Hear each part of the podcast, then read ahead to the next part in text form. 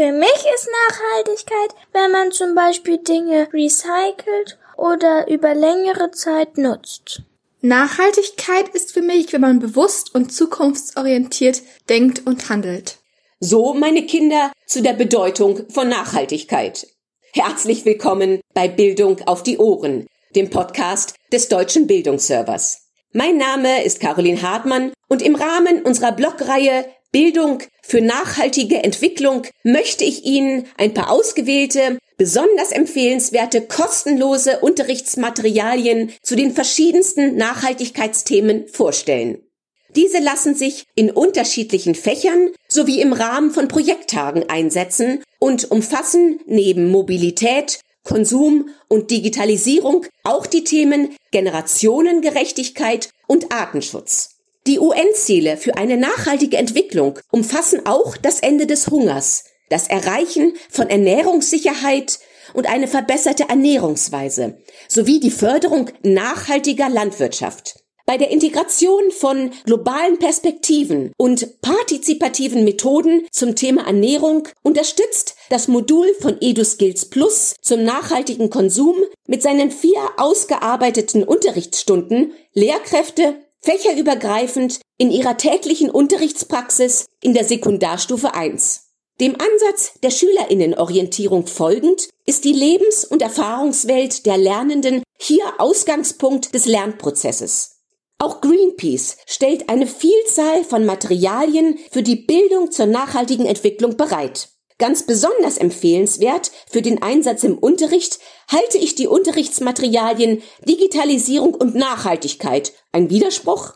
Hier sollen Schülerinnen und Schüler motiviert werden, die Chancen, aber auch die möglichen Gefahren der Digitalisierung zu reflektieren. Das Bildungsmaterial ist debatten- und lösungsorientiert aufbereitet, zeigt konkrete, alternative Handlungsmöglichkeiten auf und regt zum eigenen Handeln an.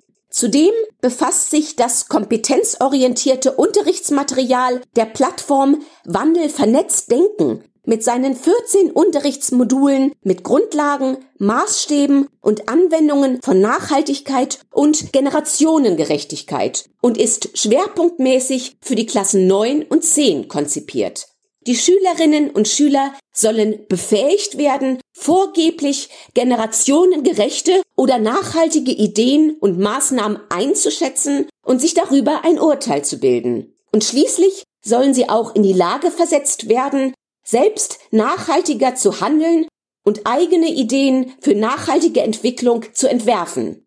Weiterhin bietet die Heinrich Böll Stiftung Lehrkräften kostenlose Unterrichtsmaterialien zum Thema Verkehrswende an. Für den Schulunterricht ab der 10. Klasse finden Lehrkräfte in der Bildungsbox Mobilität ein Planspiel, den Mobilitätsatlas, Podcasts, einen Filmclip, Infografiken, Texte sowie eine Handreichung mit Unterrichtsvorschlägen. Hier geht es unter anderem um Elektromobilität, um Bus und Bahn, Reisen und Tourismus, Güterverkehr und autonome Fahrzeuge.